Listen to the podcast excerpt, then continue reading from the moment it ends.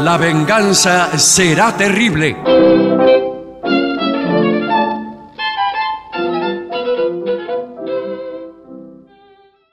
Amigas, amigos, muy buenas noches. Así comienza La venganza será terrible. Estoy verdaderamente emocionado Bueno. al reencontrarme Sí. con mis compañeros Patricio Barton y Gillespie. Buenas noches. Después buenas de un noches. breve paréntesis. ¿Qué paréntesis? ¿Qué paréntesis? Fui Ayer hasta estuve- enfrente a comer, Bueno. Sí, señor. Yo lo qué que les pared. iba a proponer, no lo hicimos el año pasado, lo podemos hacer este año. Fundirnos en un abrazo. Pero espere, ahora. Bueno. me lo Salga de dice. encima, señor. Justo hoy que me vine ¿Por sin qué me ropa. toma? bueno, eh, Lo de fundirnos puede ser, ¿eh? estamos eh, trabajando, buscando pensamientos interesantes, Uy, sonamos. circunstancias históricas poco conocidas, circunstancias históricas muy conocidas, eh, incluso totalmente desconocidas e inventadas. Claro. Eh, también buscamos eh, cosas que parezcan ser algo y son otra cosa, Mm.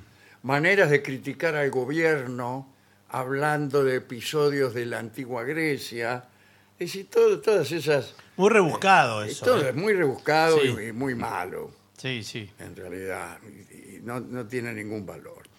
O sea que no tenemos No, bueno, muchos no, temas. no, no, ¿cómo no? No. Pero la gre... la Razón gre- por la cual vamos a hablar esta noche ¿De qué? de fútbol y carreras de caballo. Bueno, usted señor. sabe que yo de- creo que no sé nada de carrera de caballo, pero Ah, bueno. es un No hay que saber Pero nada. No, no se preocupe, porque eso ya le ha pasado a todo el mundo en la Argentina. Claro. Yo estoy hablando casi en, en un idioma eh, inventado eh, y Mm. usando metáforas que ya no funcionan. Tienen esa gracia, la de no funcionar. Sí. Entonces digo, mis temas preferidos son fóbal y carreras. Primero, no se dice fóbal ya. Claro. Y nadie sabe nada de carreras. Nada. De carreras nada. Ni siquiera yo. Porque que antes era- la pa- eh, en algún momento de mi vida iba al hipódromo, pero ahora no sé. No sé cómo se llaman los jockeys de ahora. No sé, desde luego tampoco los caballos. Yo antes conocía la sangre de los caballos. Y, y como iba al hipódromo con cierta asiduidad, por ahí tenía el conocimiento que te da el haber estado viendo un caballo que perdió ahí nomás. Sí. Claro. Y entonces yo este caballo lo vi correr, me cayó simpático, qué sé yo. Y había- entonces jugar Pero y la- creer, creer que uno tenía una cierta sabiduría. la fija. Pero Sí. además, las transmitían por televisión Sí, las sí. carreras. Sí, claro. sí, La sí, cobertura no. era mucho más. No, pero la cobertura. Claro. eh, y, eh, que habla del interés de la gente. La gente jugaba mucho a las carreras, no solo en el hipódromo. No, Monte Y Grande también también. a los tipos que, que levantaban juegos. Claro, los de la El juego quiniela. clandestino, muy- mucha guita se movía ahí. Sí, sí. Ahora no tanto, no, ahora no tanto. Bueno, eh, Pero- entonces no vamos a hablar de No, carreras. de carreras yo no sé Atendiendo a que no es un tema que le interese a la gente. La pregunta que Pero yo lo puedo- podríamos inventar igual. Dejo una pregunta colgada. Sí, ah, ¿eso es una ¿Colgada pregunta? dónde? No, Mire la pregunta que dejó colgada. dónde la colgó. no, pero digo, ¿es un deporte, una actividad en vías de extinción? Digo porque el jockey va sobre el caballo y nadie le preguntó al caballo si quiere correr. o Ah, Ah. usted dice por esas Sí, cosas. señor, claro. Y mire, eh, yo estoy a favor en general de esas cosas, salvo cuando se convierten en, en algo un poco absurdo. Así, no voy a decir más nada. Bueno, Eh, bueno, pero bueno, voy a decir bueno, nada. pero dejó Pero la- semejante dejó declaración. una respuesta colgada también. Pero perdón mi ignorancia, ¿pero el turf es un deporte? No, o Sí, actividad, dije sí, yo. sí. Bueno, o actividad. No es un deporte olímpico, por ejemplo, pero No. sí, sí la equitación es un deporte olímpico. Sí, la- pero eso es otra cosa. Eh, pero digo claro, el turf. Bueno, pero este, La equitación sí, es olímpico la equitación. sí. eh, pero bueno, no todos los deportes son olímpicos. No. El turf es una actividad deportiva, son carreras de caballo. Ahora, si a usted no le gusta que monten a los caballos, bueno, No, pero yo pregunto por si... eh, está como bien, no, yo puedo, por- no, no hay una puedo admitir competencia. esa, esa eh, objeción. No, no es una objeción. Es una pregunta. ¿Es un deporte el turf? Bueno, es una muy Porque buena no pregunta. importa. No hay eso, clubes. porque ¿quién, quién decide qué cosa es un deporte y qué cosa no? Había eh, un periodista que siempre hacía la siguiente pregunta. ¿Es el deporte un boxeo? Sí. no, el señor, el, el boxeo es un deporte. El boxeo es un deporte. Bueno, no importa, pero cualquiera Sí, de las sí. dos preguntas, eh, ¿a quién se lo haces? Eh, la pregunta es, ¿qué cosa es un deporte y quién lo establece? ¿Hay acaso una academia del deporte que Es establece verdad, cierto. qué cosas son un deporte y qué cosas no? ¿Qué sé yo?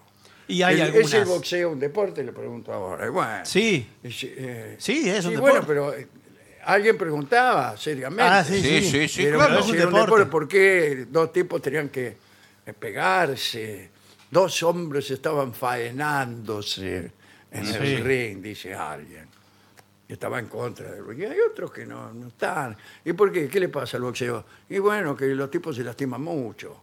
¿Es el fútbol americano un deporte? Y sí, también. Y sí, también se, y se, se mueren lo mismo que, que los boxeadores por los golpes que se ligan en el marote. Sí. Bueno, qué sé yo.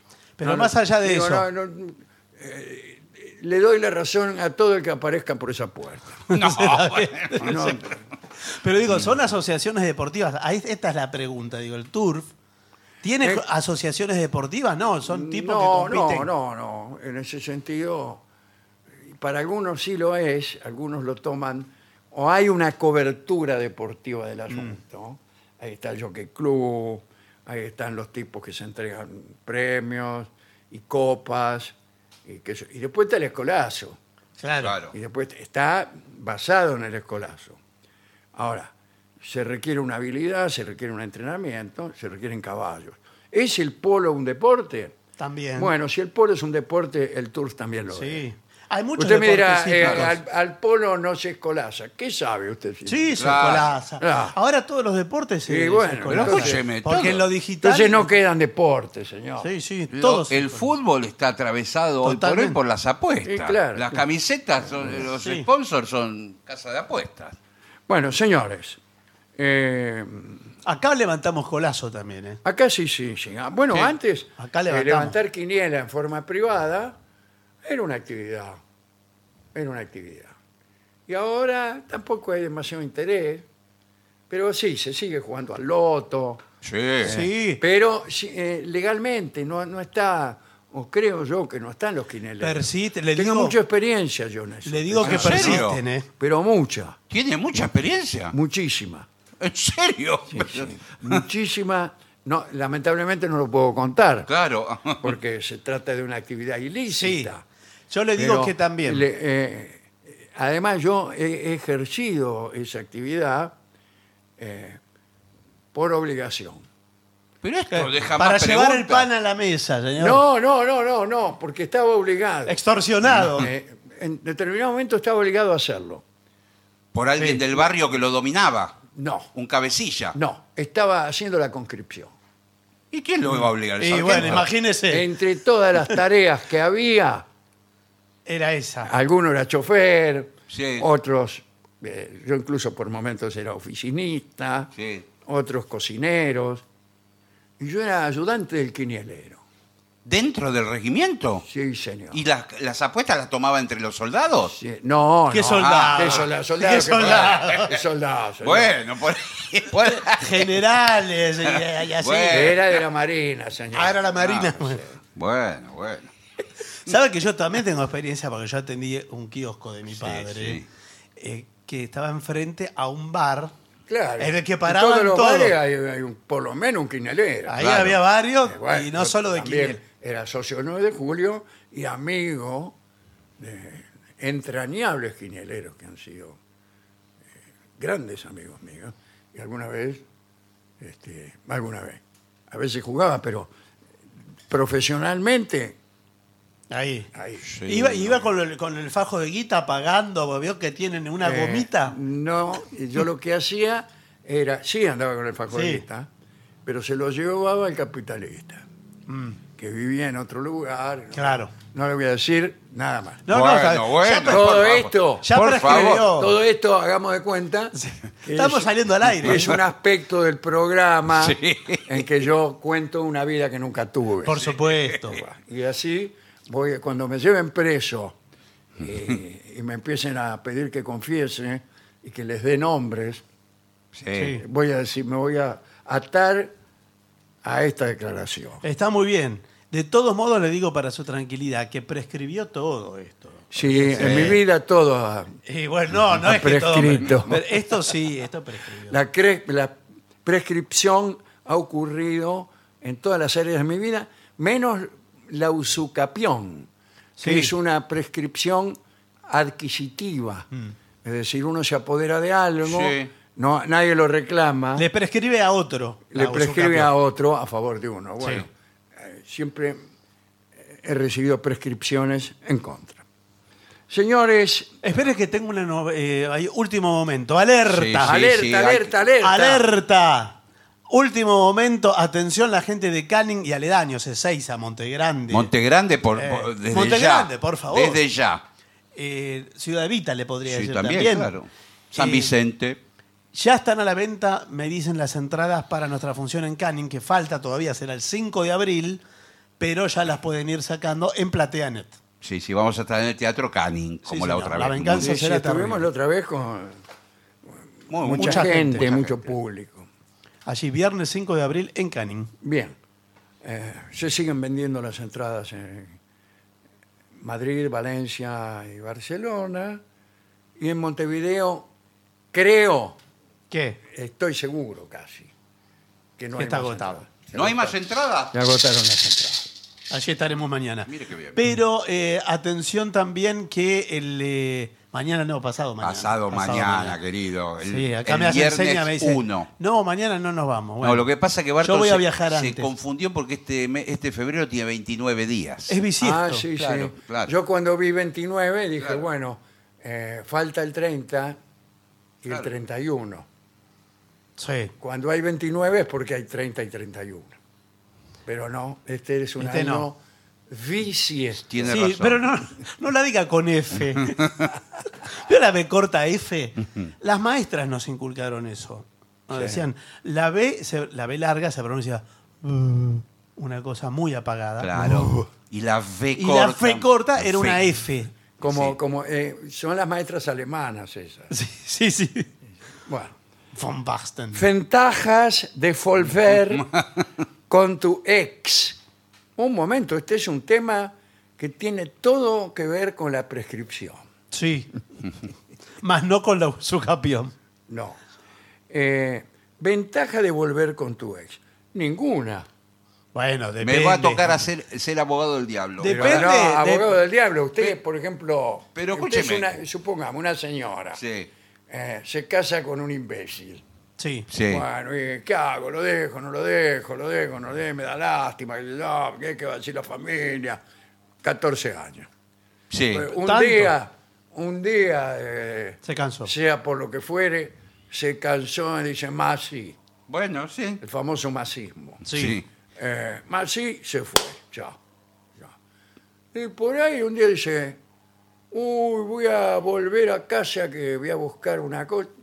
Otros 14 años. No, bueno, no, pero que todo es Bueno, múltiplo de ¿qué 14. problema hay? No, Digo no. yo. ¿Qué problema hay? Si, si vos te separás de alguien, es por algo.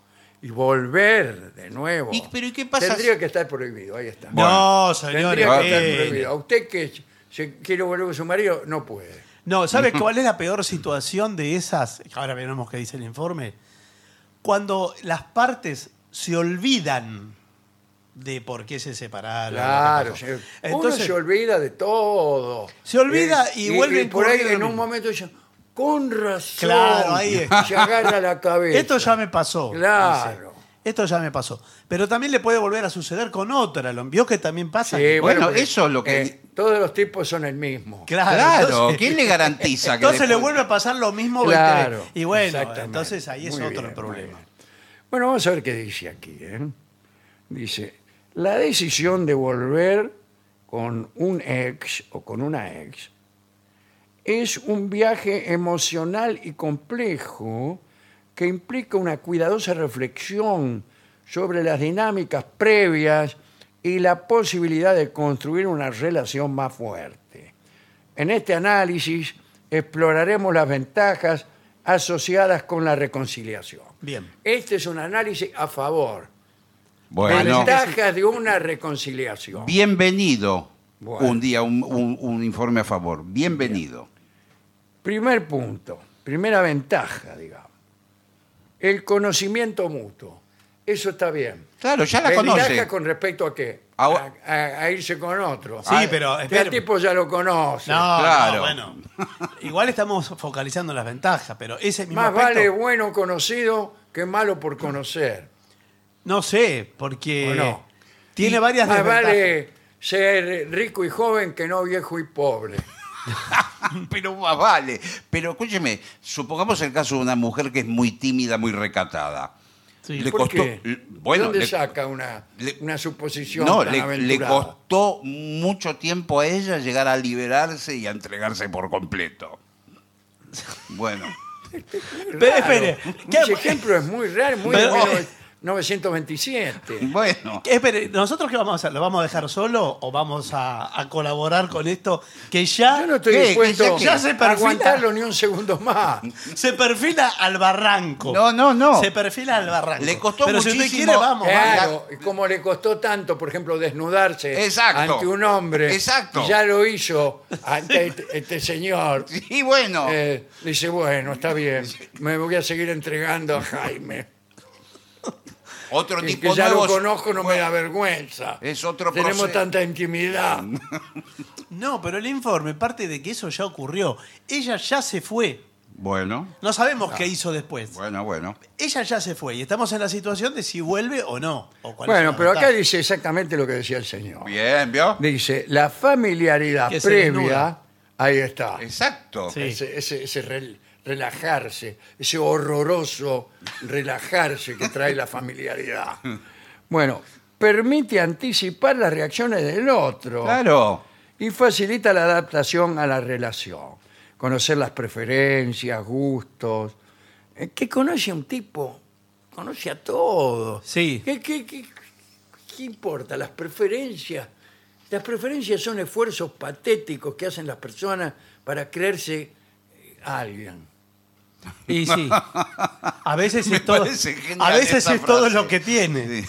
A veces es todo lo que tiene. Entonces insisten en esa preferencia. "Oh, eh, lo que soy yo, eh, para mí helado de chocolate. y Ah, nada no, más". no. A mí dame. Como diciendo, Pues mirá sí, lo que- qué sí. personalidad que tengo. Sí. Yo soy el loco del limón, ¿eh? Eh, en todo caso, acá dice eh, que se genera una sensación de comodidad desde, desde el inicio. Mm. Y la pregunta, ¿no será que te estás acostumbrando a mí? Que ocurría antes los noviazgos, ahora ya no.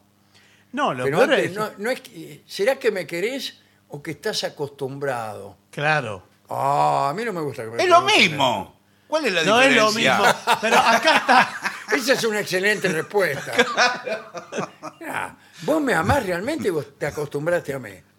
¿Y qué diferencia hay? Claro, es lo mismo.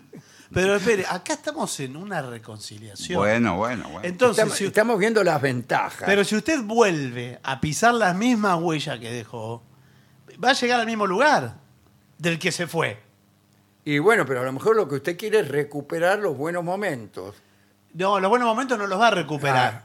Yo creo que cuando uno quiere recuperar los buenos momentos, No los los encuentra. recupera. No los encuentra. Porque esos momentos Es son nuevos y vienen con un montón de cosas que no tenía esa Claro. circunstancia cuando sucedió por primera vez. Está bien. Pero ¿qué Por pasa si- ejemplo, si, el vuelven tipo a... ya no es joven, eh, el tipo ya demostró que era un miserable y usted cuando vivió la primera experiencia Se dio cuenta. no lo sabía. Ah, no lo sabía. Eh, bueno, bueno. pero... Claro. Pero ¿qué pasa si en el reencuentro la pareja se propone hacer lo mismo que hacían antes? No, Vamos no. a, a los mismos lugares. eso es un Al desastre. mismo lugar de veraneo. Olvídese, Ah, eso es es un horrible. desastre. Y por eso nos separamos. Claro, claro. Claro. Por el ¿Por qué lugar nos separamos? Íbamos a Clemente del Tuyú todos los años, con tu familia.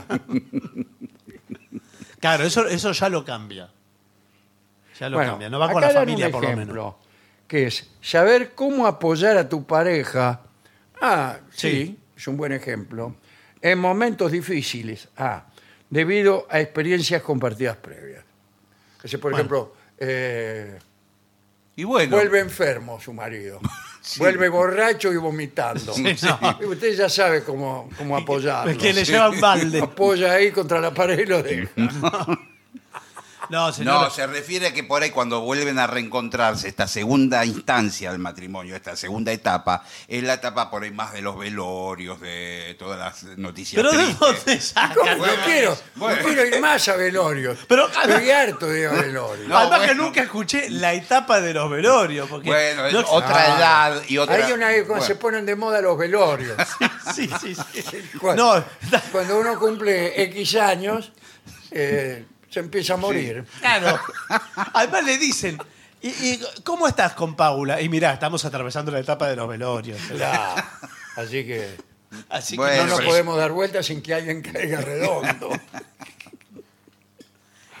Bien, oh, segunda ventaja, historia compartida.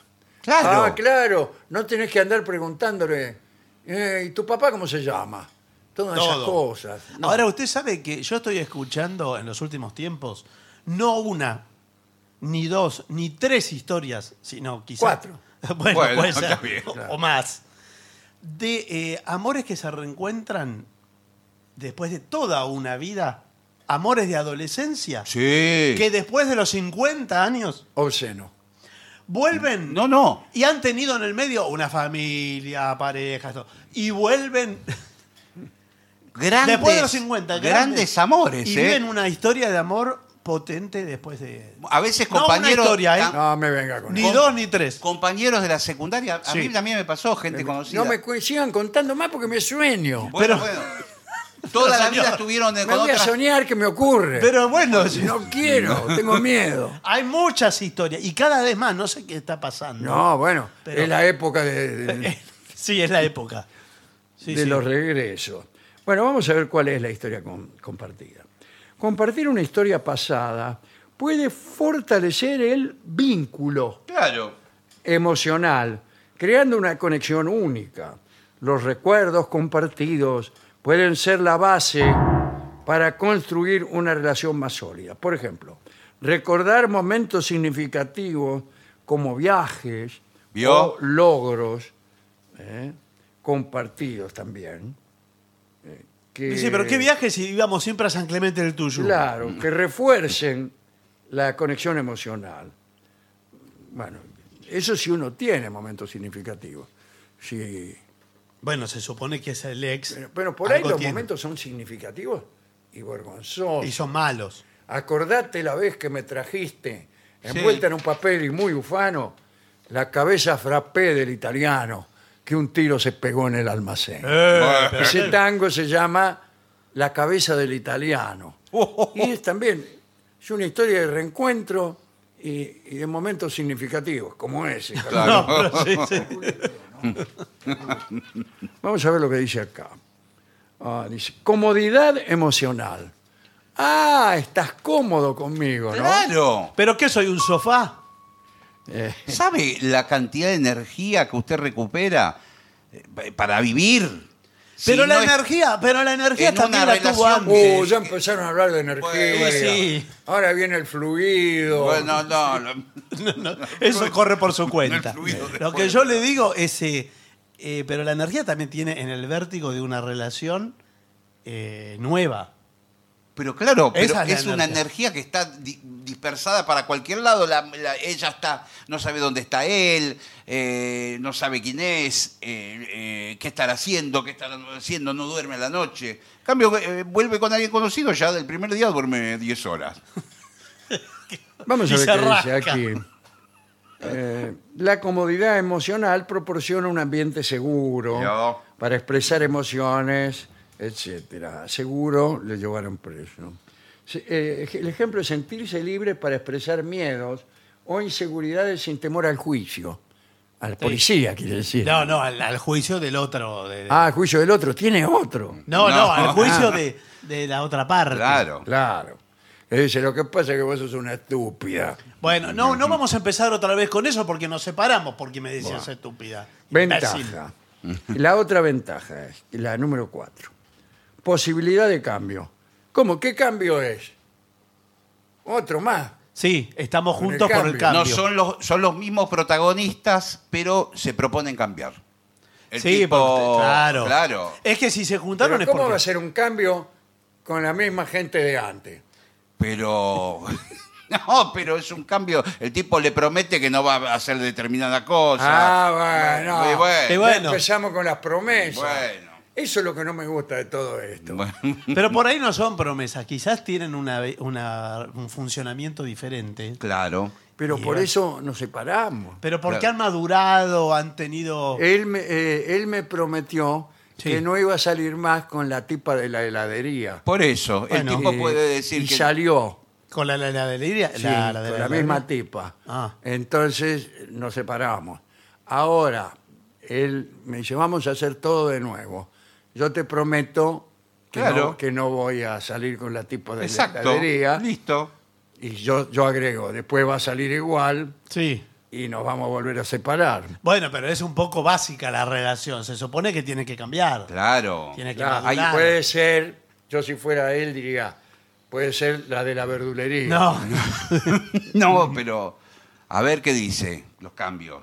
Bueno, ah, dice, la ruptura puede haber llevado a la reflexión Exacto. y al crecimiento personal. ¿sí? Sí. Yo desde que me separé aumenté 12 kilos. por comer comida chatarra. Sí.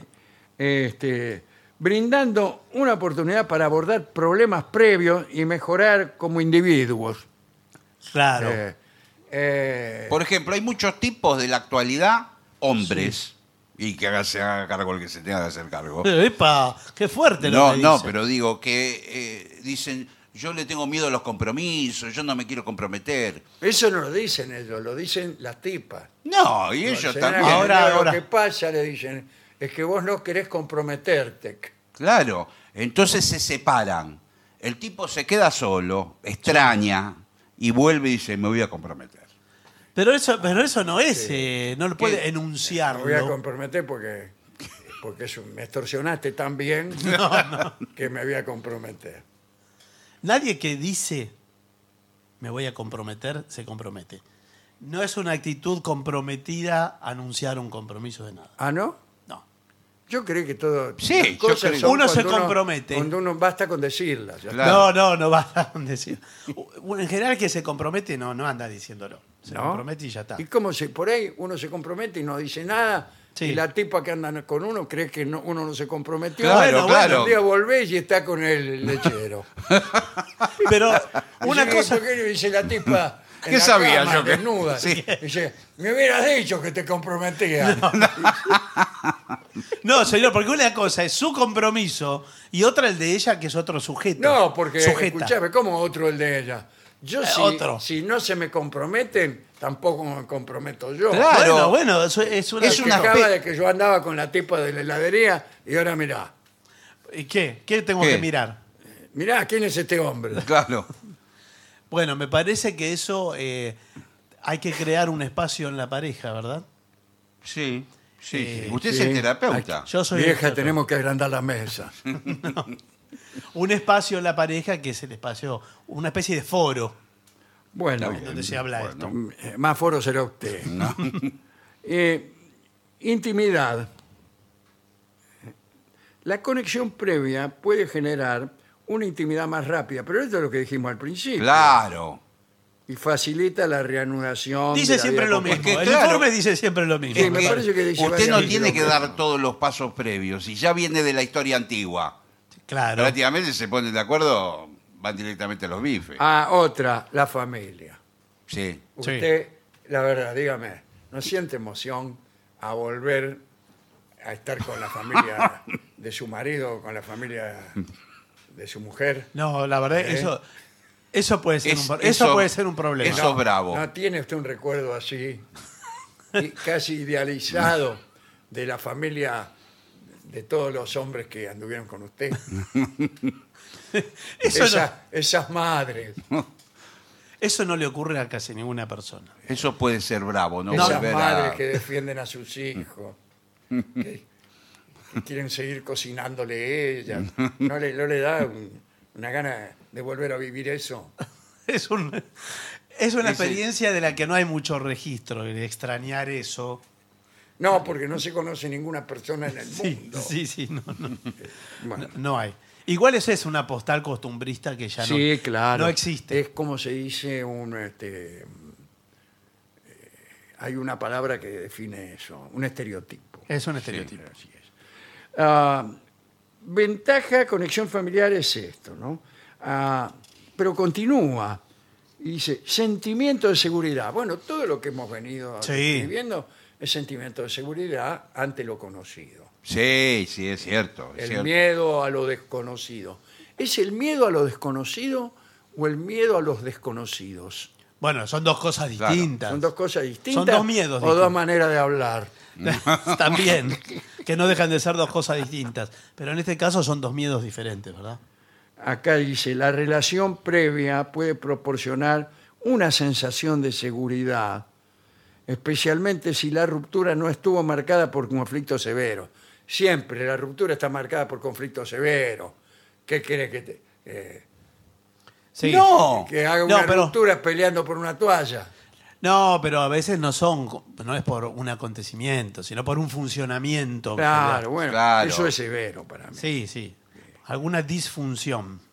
Eh, hay que ser consciente de las preferencias y expectativas del otro antes de volver. Claro, juntarse antes de volver en un bar, ponerle. Sí. Dice, ¿vos qué expectativas tenés?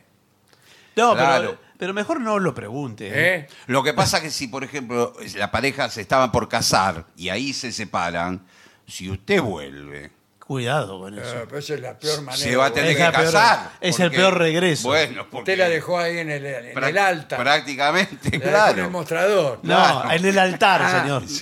Eh, no, eso. Tiene que arrancar desde ahí. Sí, claro. Claro. Si retoma, Claro, ahí retoma el se plan. encuentran ya ahí Sí, sí. delante del cura. Eh, después, una comunicación más profunda. Esa es otra de las Sí. ventajas de volver con el ex. Eh, la historia compartida permite una comunicación más profunda desde el inicio, con la posibilidad de abordar temas importantes de manera más eficaz. Por ejemplo, hablar abiertamente sobre expectativas y metas. Eh, pero esperen. Usted habla de expectativas, sí. No, no. Ya está. No, eh, y, bueno, eh, hay que ver cuál es la expectativa. Claro. Pero a veces no, no se enuncia. Eso es, dice, para evitar malos entendidos futuros. Bueno. ¿Cuál sería un malentendido? El Vos que- me el que dijiste. acabamos de, de decir. Porque en No. algún momento le va a decir, al final, ¿para qué volvimos? Claro, eso ¿Para va qué a volvimos? pasar. ¿Cuántos días pueden pasar antes de que uno de los dos diga eso? ¿Para qué volvimos? Si haces lo mismo. Estás sos el mismo. Sos el mismo. El mismo imbécil No que cambiaste yo nada. conocí. ¿Para qué, eh, ¿Para qué volviste? No cambiaste Exactamente. nada. Eh, esa es la conversación que yo apuesto Sí, 10 yo mil también. dólares contra un pucho apagado a que se va a producir. Pero ¿por qué el, el planteo era cambiar? Nos gustábamos así, volvimos así. No, pero no, no volvemos así. O sea, volvés a hacer lo mismo, Enrique. Claro. Volvés a hacer lo mismo. La cabra al monte tira. Claro. Claro que. No. Es lo único que tenés para decir. Claro, Tenés claro ra- que me voy, No. es lo que te digo. Ah. Bueno, eh, última ventaja. Muy bien la respuesta, ¿eh? Crecimiento mutuo. Oh, cómo me gusta el crecimiento mutuo. ¿Qué significa? Bueno, que cada uno se desarrolla Sí. en eh, sus potencialidades, se despliega. Cada No, y uno aparte- por su lado. No. Pero Por las dos cosas, sí. También Claro, por su bueno, lado, puede ser, sí. En la pareja y. O el crecimiento del otro es también el crecimiento de uno. Y van pasando los También. años. Claro, dice, mira, Van pasando los- yo aumenté 12 kilos y vos también. No, no. Eso no, pero sí, cada uno se despliega en, en su mundo. ¿Cómo es desplegarse? Y sí, eh, uno hace. Claro, por ahí se ella tenía desarrolla. ganas de, de- de- de ser pintora. Y él Claro, y tenía. se despliega nomás. Claro, le dijo, mira, la verdad que no, voy a vivir más relajada, no me importa si está todo de sucio tirado acá, porque Pero yo, yo voy quiero, a pintar. Porque Claro. quiero pintar. Y el otro dice, a mí me parece genial, Ah, yo a mí me importa más que vos te desarrolles, Sí. Y sí. aunque esto sea un verdadero chiquero. Eh, bueno, no, no dice así.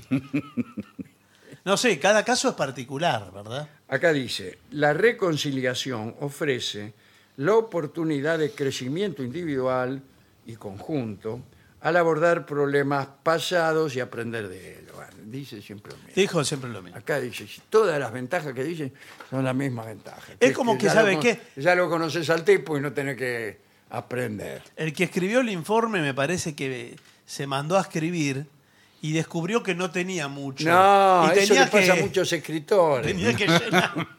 tenía que llenar. Empezó y en la página 5 eh, ya, ya, Ya está. ya estaba, ya había pasado todo lo que tenía que decir. Sí. ¿Y qué hago ahora? Y tiene que entregar 100 páginas. Claro. Entonces, bueno, la otra va de chapa. Eh, yo estoy en contra de la... Sí, me imaginé que iba a estar en contra.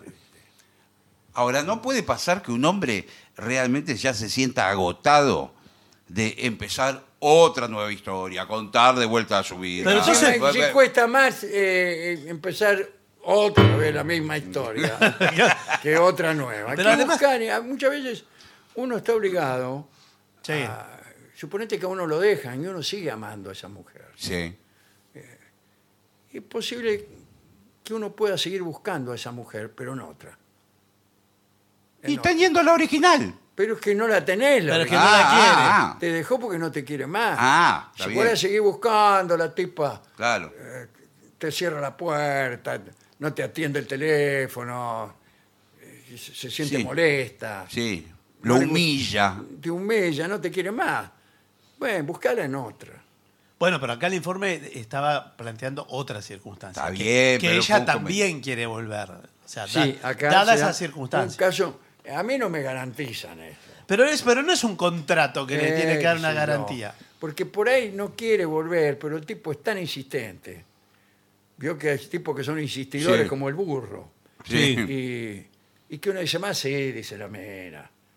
Eh, nada más que para que se deje de embromar. No, bueno, pero sí. A mí, pero, pero a así mí no se siempre me puede. aceptan por eso. Dice más, sí, Bueno, sí. pero por ahí ella Dice, también Te tiene- quiero nada más que para que te deje de jorobar. Pero ¿cómo le va a decir así? Pero por Usted ahí no puede ella- aceptar dicen eso. así. No puede aceptar esa condición. Por Ah, ahí- no, ¿qué voy a aceptar? Es- Son las únicas que hay.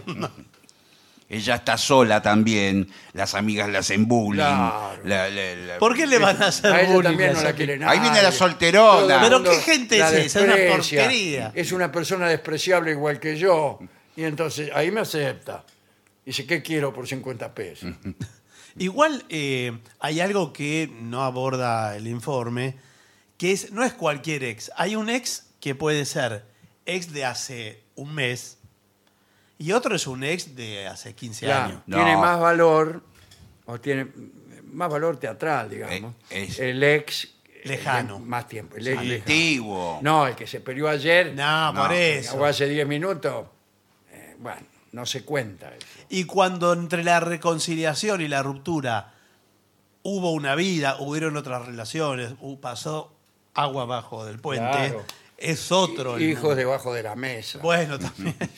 Es otro, es, eh, me parece que tiene otro sí, peso. sí. De- debió ser aclarado. Sí, sí, es muy Yo distinto. lo primero que hubiera aclarado es esto. Es muy distinto. Eh, eh, si, si usted me viniera a consultar, si yo fuera psicólogo Sí. y si mi abuela tuviera ruedas, eh, pues entonces yo le diría, eh, vamos a empezar, Eh, ¿es la reconciliación con alguien del pasado, Exacto. del pasado lejano, o de ahorita nomás? Claro. Claro. Es clave la diferencia. Claro, porque en el pasado, por ahí er- eran demasiado jóvenes y se pelearon por estupideces. Que mm, viendo cómo fue O no se pasando- pelearon, ¿Qué está- si no se dieron cuenta. De- discriminando a los jóvenes. No, bueno. ¿Qué No, está tenemos los jóvenes? pero Porque después- somos estúpidos para No, usted. se fueron dando cuenta con el rodar de la vida. Pero pibe, vos Que- eh, ¿cuántos que- años tenés? No sos tan joven como para venir acá. 23, señor. Bueno, Ah, bueno, 23 sí, es joven. Pero ¿qué, qué ruptura lejana tiene alguien de 23? Nada, no tiene nada. Bueno, es cuando tenía 20. bueno, Cuando tenía 20. bueno, vio que hay... Ella llegó tarde y yo ya me había ido. No nos vimos más. Bueno, pasaron tres años. Pero veo que hay nostalgias juveniles que son así de corto plazo que le dicen. Ahora. Pero que cuando uno es joven, y afortunadamente joven, tiene también Sí. un sentido de la nostalgia Sí. y que funciona igual. Mm, funciona igual. ¿Y Sí, sabe sí. cuántos años tenían, eh, tenía Cadícamo cuando escribió Anclado en París? No, no sé. 20 años. Eh, 57. Pero entonces- Pero no, quiero decir que uno Sí, sí. entiende el sentimiento de, de la angustia ante el paso del tiempo. Tengo 23, ay, cuando tenía Sí, 20. sí, sí. Ay, Yesterday de Paul Recuerdo McCartney. aquel momento de mis 20 años. ¿Cuántos tenés? 24. Claro. Mm, Y- pero sucede igual. sí. Bueno, eh, lindo informe. Sí, este, sí. ¿eh? Y ahora corresponde... ¿Hay una ola de reconciliaciones Eh, después de este informe? eh, mientras Olvídese. estábamos leyendo estas consideraciones, ha habido acá, y me informan los Sí. de- que están atendiendo el teléfono, me hacen la seña, ¿cuánto número? ¿Cuánto?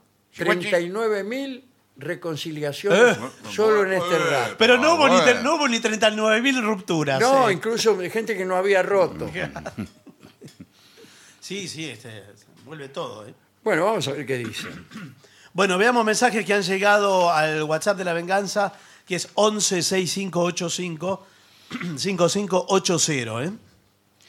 Eh, soy Carlos, el instructor canino de Verazategui y ahora viviendo en Mallorca, donde vivo hace cuatro años. Primero les quiero agradecer por haberme hecho compañía tantos años y sobre todo ahora que me encuentro lejos de mi tierra. Así que les quiero pedir por, fa- por favor que vengan a Palma de Mallorca en esta gira. Este- ese- eso, Son varios los que no, no, pero cuidado. ¿eh? ¿Por qué? Bueno, ya yo sé por qué se lo digo. Pues podemos ser víctimas de, eh, de maniobra. ¿Usted dice? Dice, no soy una dama mendocina, pero estoy juntando pelos para bordarle una bandera a Gillespie. Bueno, bien. Nos muy bien. esperamos.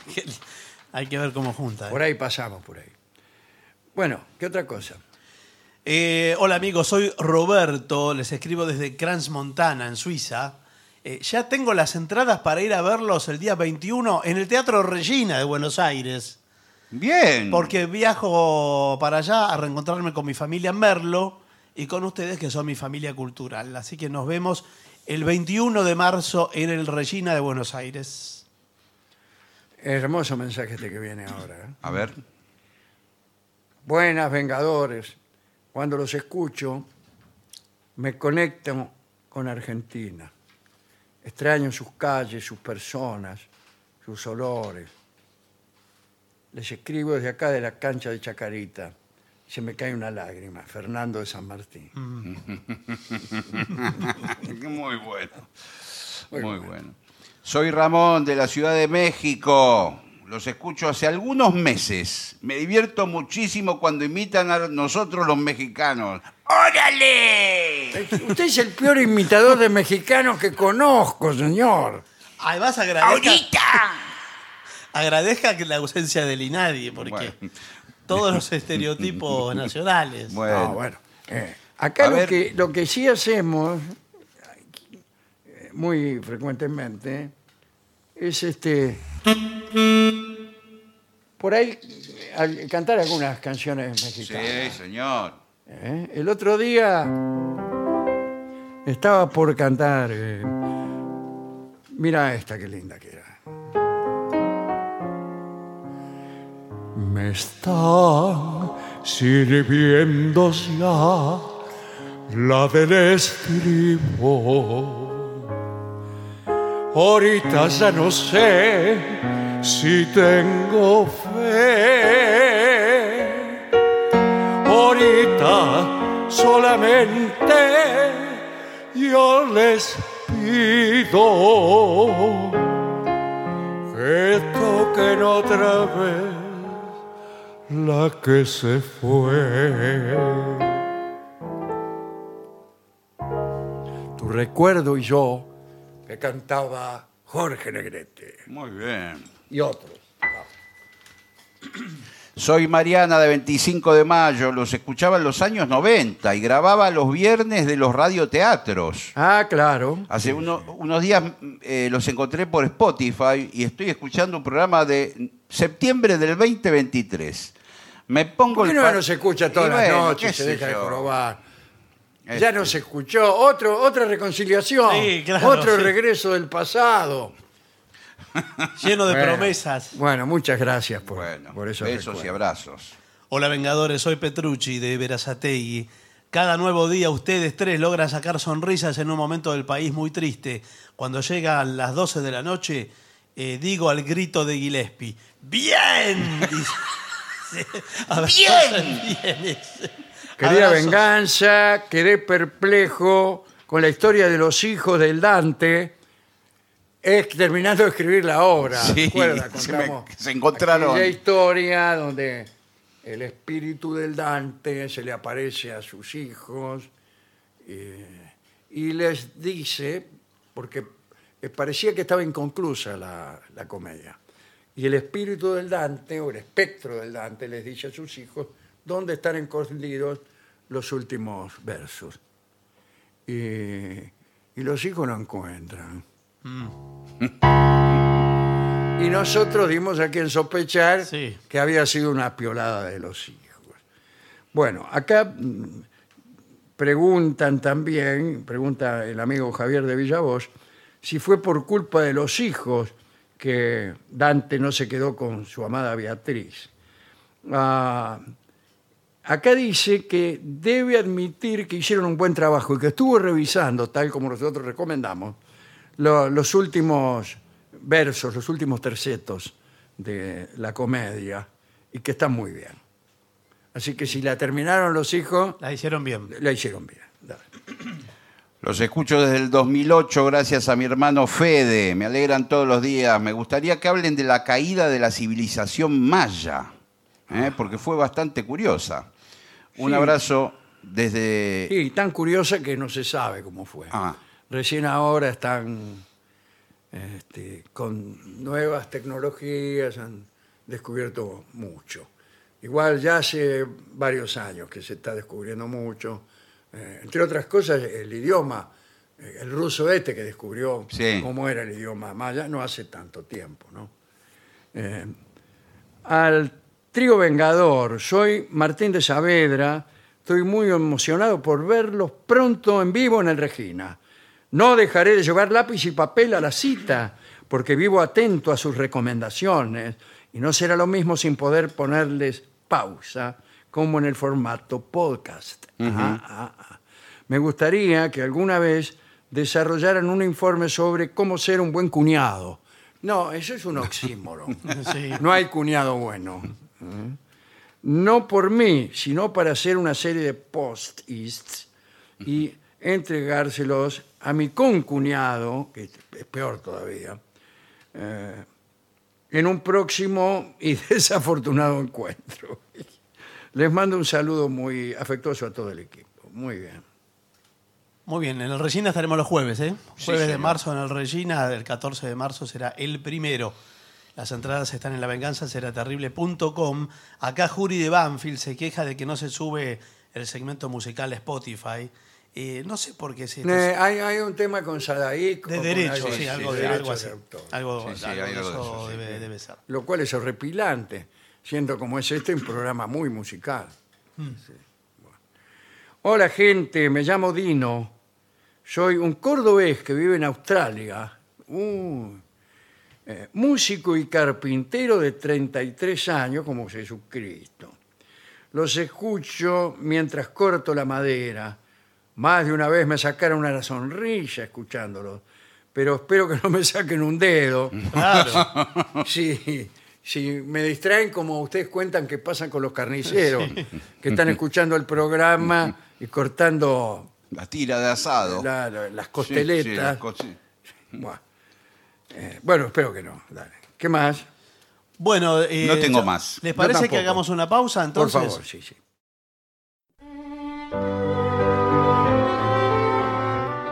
Continuamos en La Venganza Será Terrible. Los invitamos a visitar el sitio web de La Venganza Será Terrible.com, a donde encontrarán toda la data sobre las presentaciones del programa en distintas localidades, lugares del mundo. Y también, También pueden escuchar el programa eh, cli- cliqueando ahí. eh, eh, a clicando Spotify. exactamente. y suscribirse al, al canal de YouTube, de Spotify, etcétera, y etcétera. Y dejar mensajes y todo así. Bien, amigos, vamos a hablar del futuro. Bueno, Del futuro. ¿eh? Eh, esto ha sido examinado por diferentes ciencias. La lógica, la semántica, la metafísica, la teología, qué sé yo, la que usted quiera. Por cierto, eh, una de las cuestiones más arduas que se han planteado es la relacionada con el determinismo o el indeterminismo. ¿eh? En este mismo programa hemos hablado muy extensamente. Hay una frase que siempre repetimos, que es, ¿es el azar el producto de nuestra ignorancia o una prerrogativa de la naturaleza? Bueno, si, si el universo es determinista, no hay azar. Y si al azar es una prerrogativa de la naturaleza, entonces no hay determinismo. Eh, y en, en otros términos, se puede decir, ¿está escrito lo que va a ocurrir o no? Bueno, yo no lo sé. Eh, otra cosa, si está escrito, mi voluntad no puede modificar nada. O por el contrario, ¿decidimos nosotros nuestro destino o no decidimos nada? Cosas que no sabemos.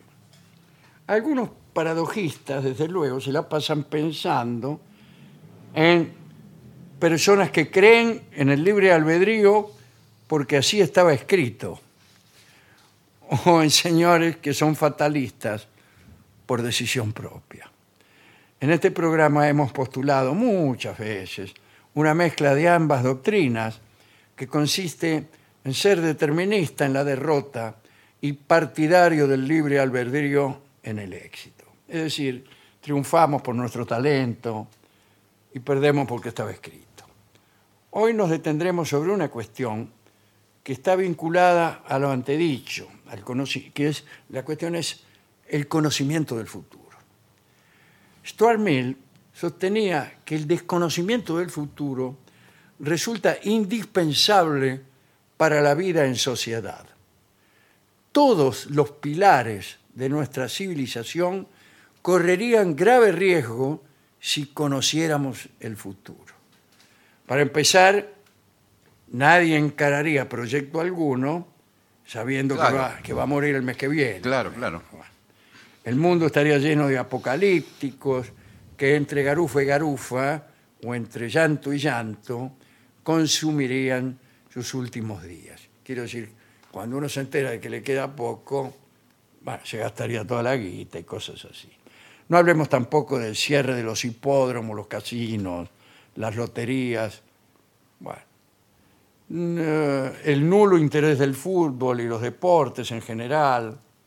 Hablemos de otra cosa, de algo decisivo. Todo nuestro pensamiento, toda nuestra arquitectura mental descansa sobre el desconocimiento del futuro. Aristóteles, puesto ante este problema, en el marco de la lógica, descubrió que lo que estaba a punto de ocurrir no era siempre lo que estaba ocurriendo. Y se preguntó si una proposición que afirma que algo pasará es verdadera o falsa, según pase o no el suceso anunciado. Y tuvo que admitir que hay tres clases de proposiciones. Las verdaderas, las falsas y las que dicen que algo va a pasar. Ahí está también la doctrina megárica, que redondamente negaba la existencia del futuro y del pasado. Todo lo que es tiene que ser actual, tiene que ser el presente, que es lo único que hay. El ápice vertiginoso del tiempo, decía Borges. Para Santo Tomás, también hemos hablado de esto aquí alguna vez, el futuro solo es futuro para nosotros. Para Dios es presente y la eternidad es justamente eso. ¿eh? Todos los tiempos son el presente. La eternidad no es la perpetuidad. Ah, perfecto. No. La inconcebible eternidad es un lugar donde al mismo tiempo están el presente, el futuro y el pasado entreverados. Dios conoce además los futuros contingentes, decía Santo Tomás, es decir, lo que no será, lo que pudo ser, el universo del poco faltó, del casi casi, del por un pelito, del otro gallo cantaría, del si yo fuera rico. Pero volvamos al problema del albedrío. Las ideas del destino o la predestinación conciernen principalmente a las acciones humanas, pero en verdad el determinismo es entendido como un condicionamiento previo de todos los fenómenos del universo y está también ligado a la idea de la causalidad. Así que no solo es determinista la idea, acaso supersticiosa, de que todo lo que sucederá está escrito, sino también la, la idea aparentemente rigurosa y científica que afirma el encadenamiento de todos los fenómenos, como lo decía nuestro amigo el marqués Víctor Laplace. No, ¿cómo Víctor No, el marqués de Laplace, en el prefacio de la teoría analítica de las probabilidades. Cito a Laplace, al marqués de Laplace. Una inteligencia que conociera en un momento dado todas las fuerzas de la naturaleza y la situación de todos los seres de que se compone, podría expresar y prever los movimientos de los mayores astros y de los menores átomos. Nada sería incierto para ella y tanto el futuro como el pasado estarían presentes ante su mirada. Es decir, Laplace creía que si uno conocía un momento dado de la situación del universo, podía conjeturar los momentos del futuro y los momentos que antecedían a ese momento. Después vinieron muy malas noticias para Laplace, porque el comportamiento de algunas partículas atómicas no era en absoluto previsible. Y a veces agarraban para un lado y a veces agarraban para el otro. ¿Qué sé yo? Ahí está. Y ahí la frase. ¿Es el azar el producto de, nuestro, de nuestra ignorancia o una prerrogativa de la naturaleza? Eh, Algún día hablaremos, y ya hemos hablado en realidad, de cómo se vino al piso la compadrada de, Laplace. Pero ahí, ante los deterministas, eh, bueno, después de todo, Einstein también era bastante determinista, ¿no? Eh, los partidarios del libre albedrío, quiero decir, no se han rendido. Ahí está Lequier, un existencialista, bueno, que dice que todo está determinado. Eh, equivale a afirmar que la afirmación misma está determinada y por lo tanto le quita todo el valor de afirmación. Bueno, Lequier, bueno, Lequier. Yo creo que lo mejor es remitirse al mundo apasionante eh, de la física actual. Y ahí encontramos argumentos mucho menos palabreros que este de Lequier. Eh, Es inevitable mencionar aquí las... Yo paso por alto lo de la física. ¿eh? Nombro al eterno retorno, ¿eh? que dice que todo sucedió ya muchas veces y sucederá muchas más. Miles de veces estuvimos aquí en este salón de grabación, miles de veces volveremos aquí, en fin. San Agustín se oponía indignado a esta cosmología que Nietzsche dijo haber inventado muchos siglos después de que San Agustín se opusiera a ella. Genial. El obispo de Hipona, decir Nietzsche, ah no, San Agustín, decía que el eterno retorno convertía el drama de la cruz en una, en una pantomima que se repetía inútilmente. Para San Agustín la cruz trababa la rueda del eterno retorno. Pero este tampoco es un argumento después de todo. Hay también argumentos más interesantes para refutar la posibilidad de- del eterno retorno, principalmente a partir del segundo principio de, termo- de termodinámica, es decir, el tiempo va en una, des- en una dirección. Eh, El desconocimiento del futuro del que hablábamos antes es todavía más indispensable en el caso del eterno retorno. Imagínese que si estuviéramos aquí por centésima vez, eh, este, eh, ya conoceríamos el- lo, que, lo que ha pasado, pero sería indispensable un desconocimiento logrado mediante alguna clase de olvido, ¿eh? porque para mí el eterno retorno exige volver sin saber que se ha vuelto. Si dice, eh, hemos estado mil veces aquí, es indispensable que no lo sepamos, Claro, claro. que la vivamos como, como la vivimos, como Claro. si fuera la primera vez. Quiere decir que de algún modo hay que olvidarse de eso. Vivir por segunda vez un episodio, sabiendo que ya lo hemos vivido, es en verdad modificar el episodio. Uno lo viviría de un modo distinto, ¿no? Muchas veces en este programa hemos dicho esto, que el que vive eh, muchas veces al cabo de los siglos y las repeticiones, todas nuestras secciones tendrían un aire de fastidio, como de empleado nacional, ¿no?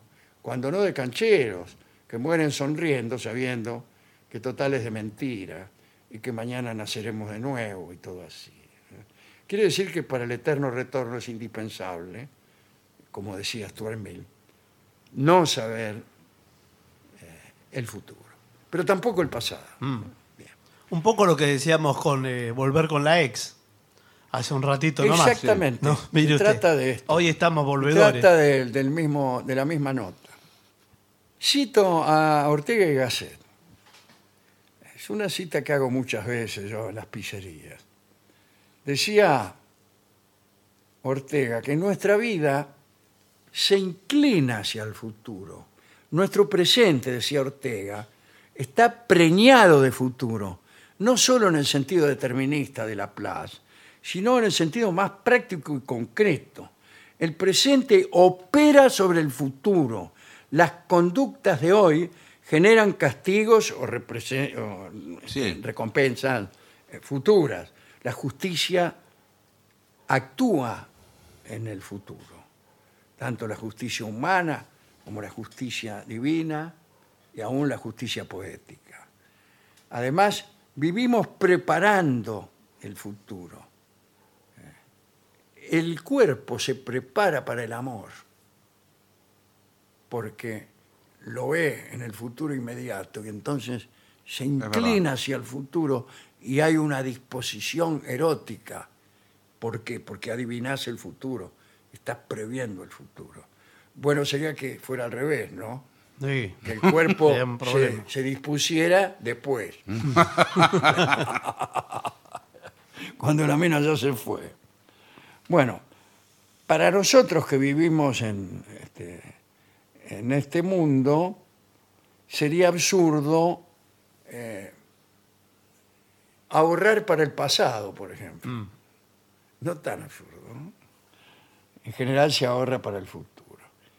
Pero me gustó esta idea de ahorrar Sí. para el pasado. Estoy ahorrando para comprarme una casa cuando yo era chico.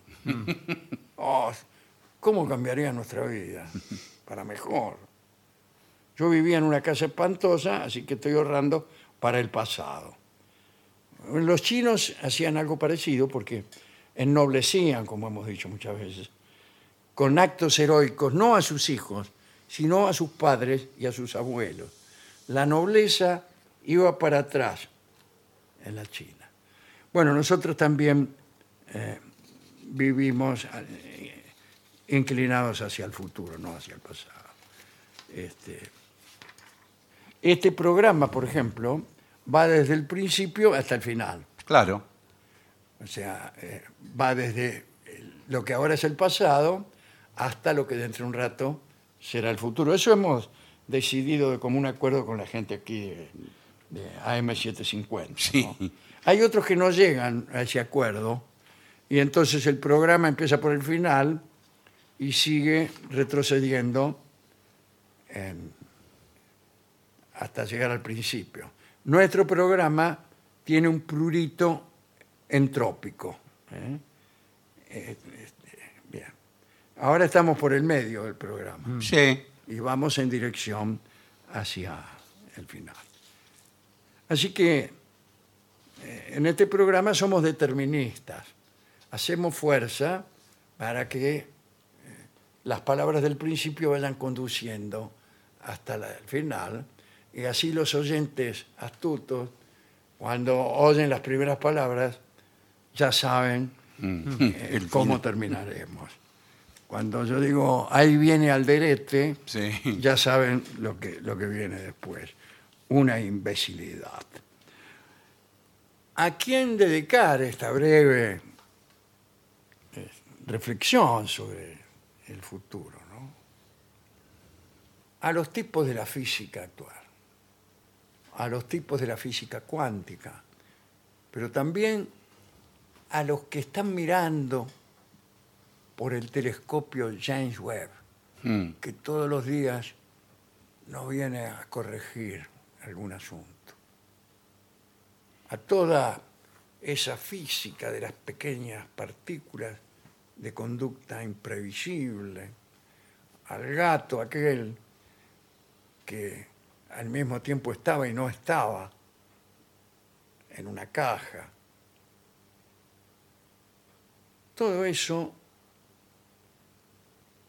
nos hace descreer de la recomendación de Stuart Mill, que decía que era indispensable para la vida burguesa el desconocimiento del futuro. Podemos decir que a lo mejor no es posible conocer el futuro, pero no por nuestra ignorancia y no, no por defecto tecnológico, sino porque no hay un futuro decidido, porque el futuro no está decidido. Claro, se va a Entonces configurar. no lo conocemos porque no lo hay. ¿Qué quiere decir que no hay futuro? No que esto va a terminar ahora, sino que el futuro está abierto y en realidad conocemos el futuro cualquier cosa que digamos sobre el futuro es inevitablemente razonable o entra, como, como decía Aristóteles, que era más astuto, dentro de esa tercera clase de proposiciones, Claro. que, era, que no eran ni verdaderas ni falsas, sino una proposición acerca de lo que va a pasar. También eh, es muy poético hablar de estrellas apagadas que ya no funcionan y sin embargo su luz todavía no llega. Porque esas paradojas tiene también el tiempo. Hemos ido entonces a la discoteca para buscar canciones criollas acerca del determinismo, del libre albedrío, del sentido del tiempo, la flecha del tiempo, que es la entropía. Pero No hay nada. yo ya sabía Sí. eh, lo que me iba a contestar el tipo. Me, me- me contestó, venga después. Mm. Y después se llama justamente el tango que va a cantar Libertad Lamarque en atención a esta preparación continua que hacemos para el futuro. Todo nos va a ocurrir después. La felicidad llegará después, la mujer amada llegará después y todo nuestro ser se prepara para después. Canta Libertad Lamarque.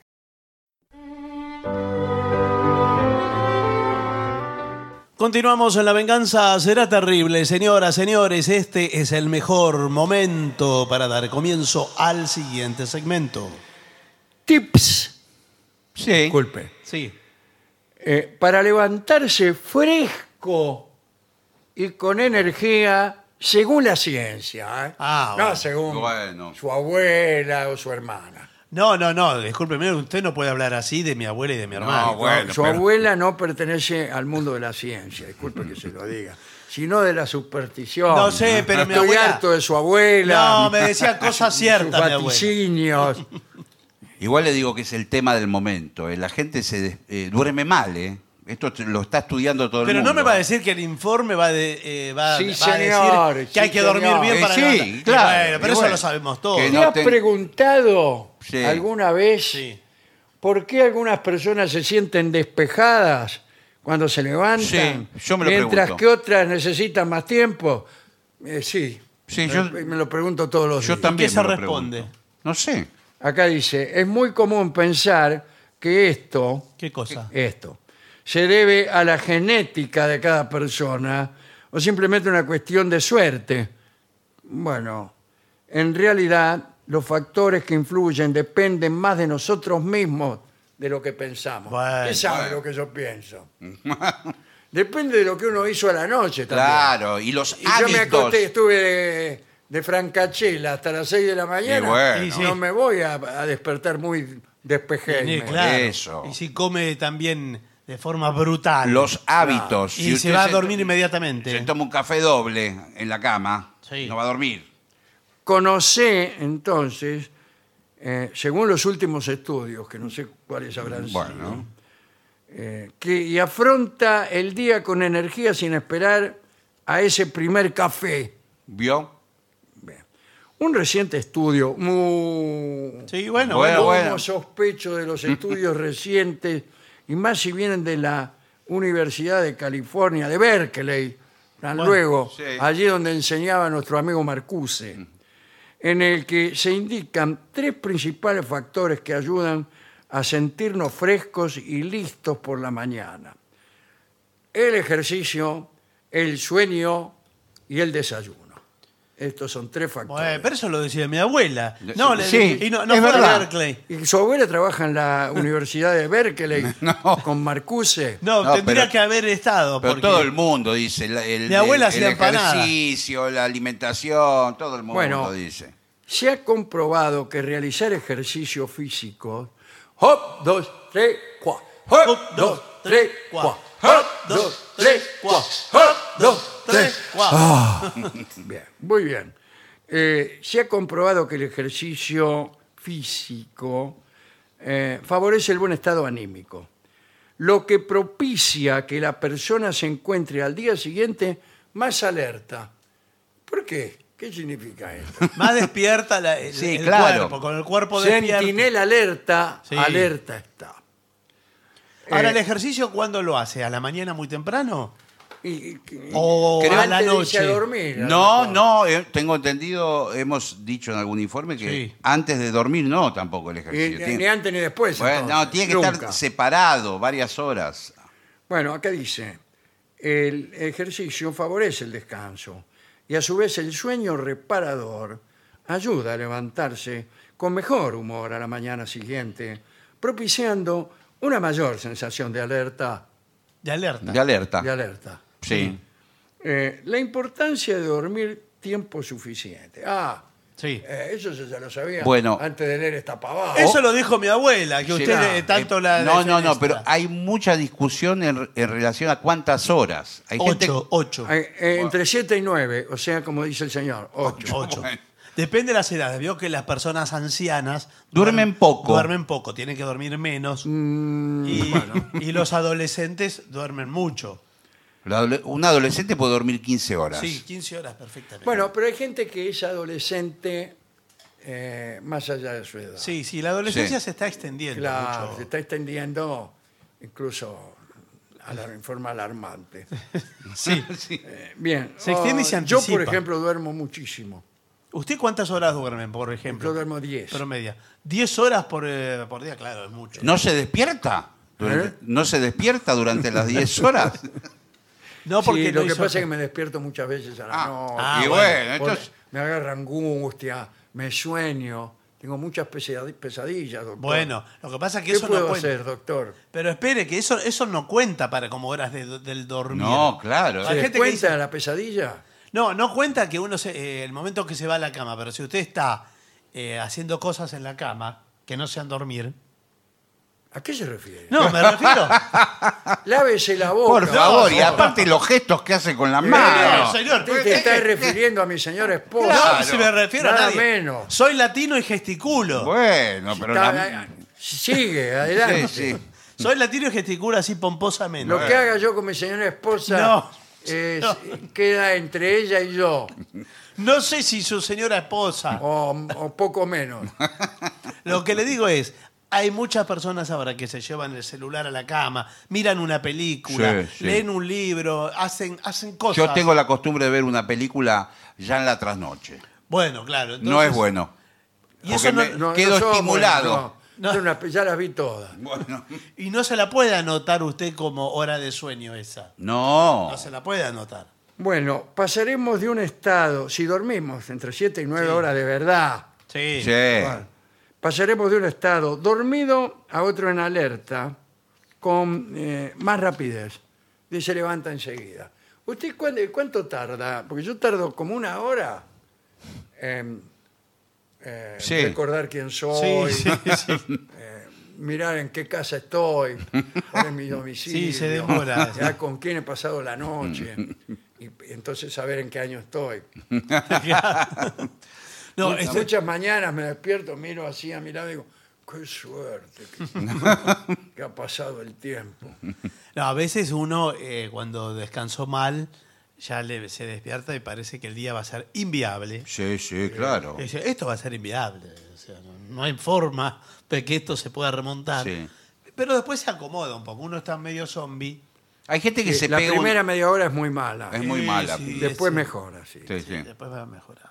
Eh, la razón eh, de la rapidez para levantarse es que usted eliminó la mayor parte de la adenosina. Sí.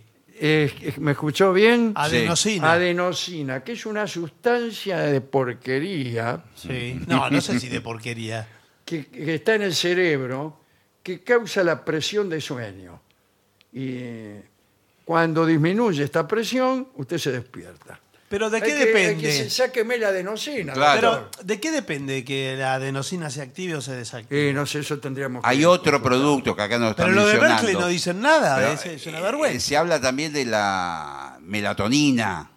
Ah, ¿Qué le hacen?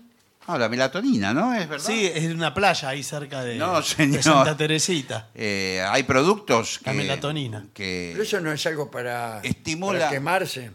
No, no, es para... Son sedantes naturales. Claro, usted si toma melatonina, vio que se vende en la farmacia. En la farmacia. Bueno, si te queda, queda seco. eh. No, le No. tarda. Tarda más, ¿no? Sí. Es un tratamiento de. Sí.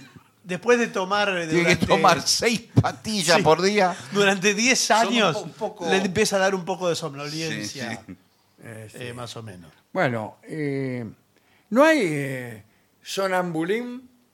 No, Por ejemplo, pastillas para eh, volverse uno sonámbulo.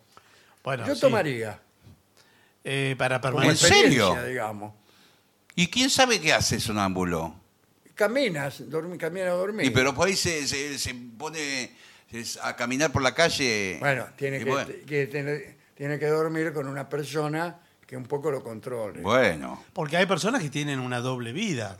Sí. Eh, una ¿en qué despierto y otra dormido.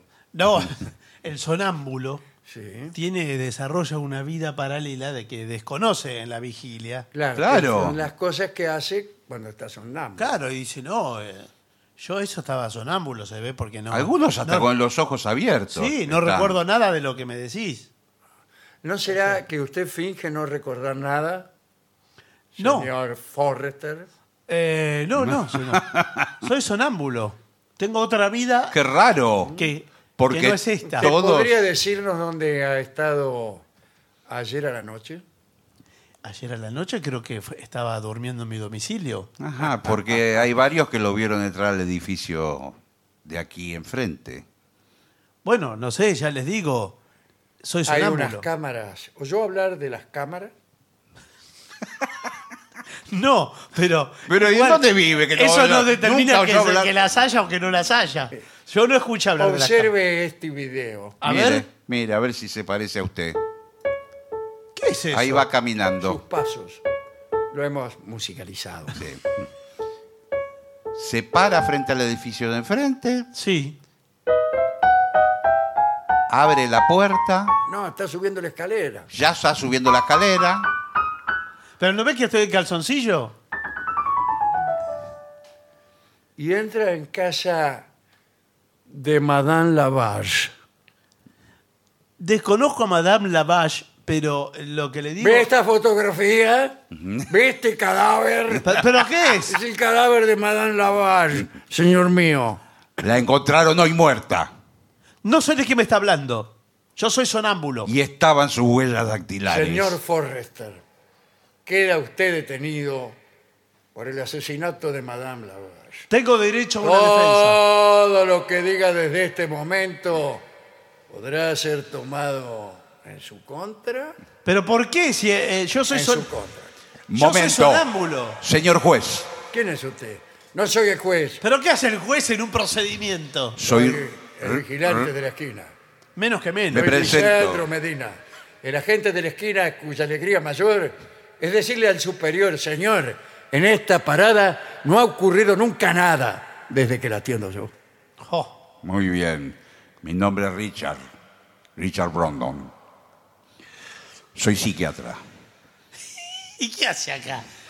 Cállese, yo soy estúpido, que no vine a, a- a salvar a usted. Ah, ¿Usted es el abogado del yo señor? soy farmacéutico. ¿Y qué? ¿A mí qué me importa? Hay un caso conocido por todos los psiquiatras en el ámbito médico, que es el sonambulismo. No Sí. me diga. Que, No me diga que usted escucha esos programas. No, señor, está estudiado. Y yo digo que mi cliente puede, Paciente. paciente, puede tener sonambulismo. Por lo tanto, Usted traiga un certificado médico como que el señor es sonámbulo lo hago acá mismo. y, por favor. Bueno, Él lo hace Y, ahora. Bueno, entonces ¿qué? ya vamos a tomar este asesinato como un acto propio de esa desagradable enfermedad Bueno. de la cual usted no es responsable. Por supuesto. Así Y- que puede retirarse. Muchas Bueno, gracias. Qué fácil fue todo. bueno. ¿Quién le dice que ahora mismo yo no esté dormido? ¿Y quién le dice que mi hábito asesino se despliegue solamente cuando estoy en un estado sonámbulo? No me matará a mí que lo acabo de sacar de, de la cana. No me va a hacer hacer de nuevo los papeles a mí, que acabo de soltarlo. Señor, sea un poco responsable. Ya quedamos en que usted no es. Bueno, sí, pero... claro. Tómesela de una vez. Claro, Listo. Estamos Pero- trabajando. Esa- con el señor tenemos Sí, que... sí. ¿Sabe los criminales que tenemos que atender sí, sí. todos pero- los días? Pero si yo Ya soy está. sonámbulo. Ya está, Ya señor. está. Pero- Tómesela. Inocente. Vaya a caminar Vamos. dormido a otro lado. Vamos. Mamerto. Viene a mo- molestar acá a último momento. Eh, hagamos una pausa, por favor. Y para finalizar, dos palabras bastan. Gracias. oficinanerd.com. Pasión por el podcast.